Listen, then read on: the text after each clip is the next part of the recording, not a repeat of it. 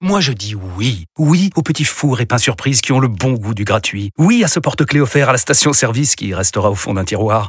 Oui à une pizza achetée, la deuxième offerte, parce que celle offerte est toujours meilleure. On préfère tous quand c'est gratuit. Chez Skoda, profitez de deux mois de loyer offert sur une sélection de modèles jusqu'au 31 mars. Portes ouvertes ce week-end. Skoda. Deux loyers offerts après premier loyer en LLD 37 mois sur toute la gamme Skoda, Orenia et Enya Coupé, c'est accord par Volkswagen Bank. Détails sur skoda.fr. Au quotidien, prenez les transports en commun. Vous écoutez RMC. RMC. Bartoli Time. Jean-Louis Tour, bonsoir. Bonsoir. En direct Bonsoir, Jean-Louis. Stadium. C'est- J'aime Non, bien mais- quand ça fait un peu cérémonial. Bah là oui. euh.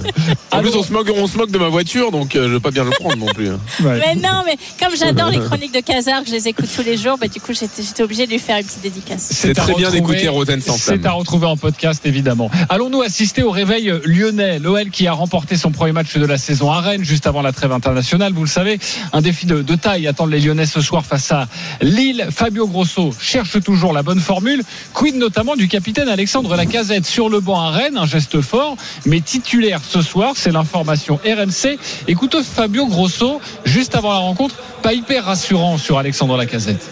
Alex est un joueur euh, au-dessus du niveau de notre équipe. Des fois, il n'arrive pas à enchaîner tous les entraînements. Des fois, on, on parle, lui, il le sait, parce que moi, j'aime bien dire les choses avant à eux et après à vous. Il doit augmenter un peu plus l'intensité, mais il peut enchaîner plus ses caractéristiques s'il monte avec euh, son niveau physique. C'est important pour moi de savoir qu'on a un joueur très important qui peut enchaîner un peu moins de matchs. Ok, bon, il y a à boire et à manger. hein. Il y a du positif, mais il y a aussi du, du négatif. Euh, pour toi, Marion, il n'est plus indispensable, Alexandre Lacazette. Pour toi, Jean-Louis, il a quand même un statut à part. Marion, tu commences et Jean-Louis te répondra ensuite. Non, absolument, mais comme d'ailleurs Cherki, comme Tolisso aussi, pour moi, il n'y a plus de statut particulier. Et justement, le salut de Lyon passera par là. C'est en piquant euh, dans leur ego les joueurs qui, entre guillemets, se sentaient intouchables de par euh, leur carrière passée, par les clubs dans lesquels ils ont évolué auparavant. On parle de la casette, bien sûr, et de ses années euh, phares à Arsenal, de ce a été capable de faire aussi en équipe de France. Je pense pas qu'il était programmé, et en tout cas qu'il avait le logiciel pour se dire qu'il allait jouer le maintien. Mais là, il faut qu'il se programme euh, là-dessus s'il va arriver cette année à avoir aux yeux de Grosso effectivement un statut titulaire. Pour moi, il doit mettre son bleu de travail, partir à la bagarre.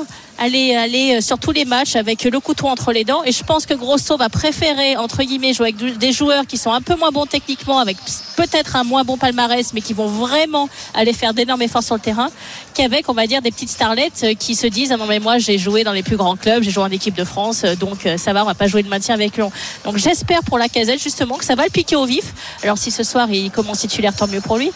Mais que de se dire que c'est pas forcément acquis d'avance je pense que c'est le meilleur moyen au contraire de le relancer. Jean-Louis, quand on entend euh, Fabio Grosso, c'est quand même fort ses, ses propos. Il peut pas finir tous les entraînements. Enfin bon, c'est, on se pose des questions. ah oui mais il a un problème Moi, niveau physique Je- voit, hein.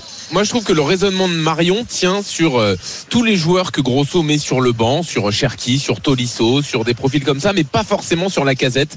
Parce que la casette, on l'a vu bon il y a pas longtemps quand même. La saison dernière, c'est euh, quand même euh, une trentaine de 27 buts. buts Voilà, toute compétition confondue, 27 il est à en Ligue 31. Donc euh, c'est c'est quand même impressionnant.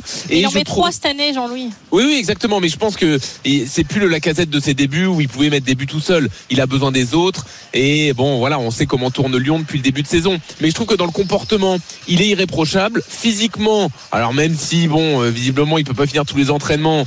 J'ai pas eu l'impression sur le terrain qu'il se traînait vraiment, comme ça peut être le cas pour Tolisso. Dans l'attitude, il y a rien à lui reprocher. C'est pas comme Cherki, par exemple, qui veut jouer qu'avec le ballon.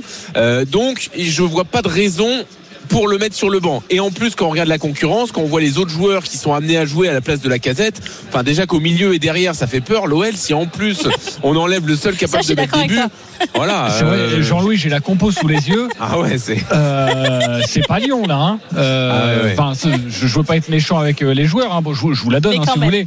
Koumbedi, O'Brien, euh, Diomandé, Enrique, Cacré, Alvaro, Diawara, Kadewere, Nouama, Lacazette. Ah ouais, non, mais Oui, bon, après, eux, ils sont là aussi parce que les, enfin, les, les soi-disant noms qui jouent à la place sont pas bons non plus. Hein. Euh, donc, mais oui, oui, Bon, c'est bon, inquiétant. par contre, oui. j'ai- j'ai peut-être une petite explication pour le fait que la casette soit titulaire ce soir, c'est que c'est la bête noire du LOSC. Parce qu'il a marqué 8 buts en 9 matchs contre Lille. Eh, Il y a des stats hein, dans Bartoli Time. En Eh, plus, il y en a qui Eh, pensent. Ça blague pas. Hein. Ah, a Et tu sais quoi. Jean-Louis, on te la Oui. donne celle-là. Tu peux la Ah, bah, reprendre dans bon, quelques instants. Non, mais je suis sûr qu'Edouard Gilles l'avait. hein. Euh, je veux pas dire, mais. Oh, Raconte-nous un petit peu le, le dispositif. Là, ce soir, c'est dans quelques instants la grande, grande soirée, soirée. autour de, de Lyon-Lille. Exactement. Bah, grande soirée autour de cette rencontre avec Aurélien Tiersin, avec Edouard G pour commenter le match, Kevin Diaz pour euh, analyser ce qui se passe sur le terrain. C'est peut-être le match de la bascule pour euh, l'OL. Enchaîner un deuxième match avec des points après euh, la victoire à Rennes, c'est l'objectif. Sinon, bah, Lyon continuerait d'être englué dans cette euh, dernière place du classement. Et puis les Lillois, bah, on en parle peu cette saison, mais Fonseca continue de tirer le maximum de cette équipe. Donc on est curieux de voir euh, son équipe évoluer sur le terrain ce soir. Merci beaucoup Jean-Louis. On te retrouve dans quelques instants en direct sur RMC et en direct du groupe Ama Stadium.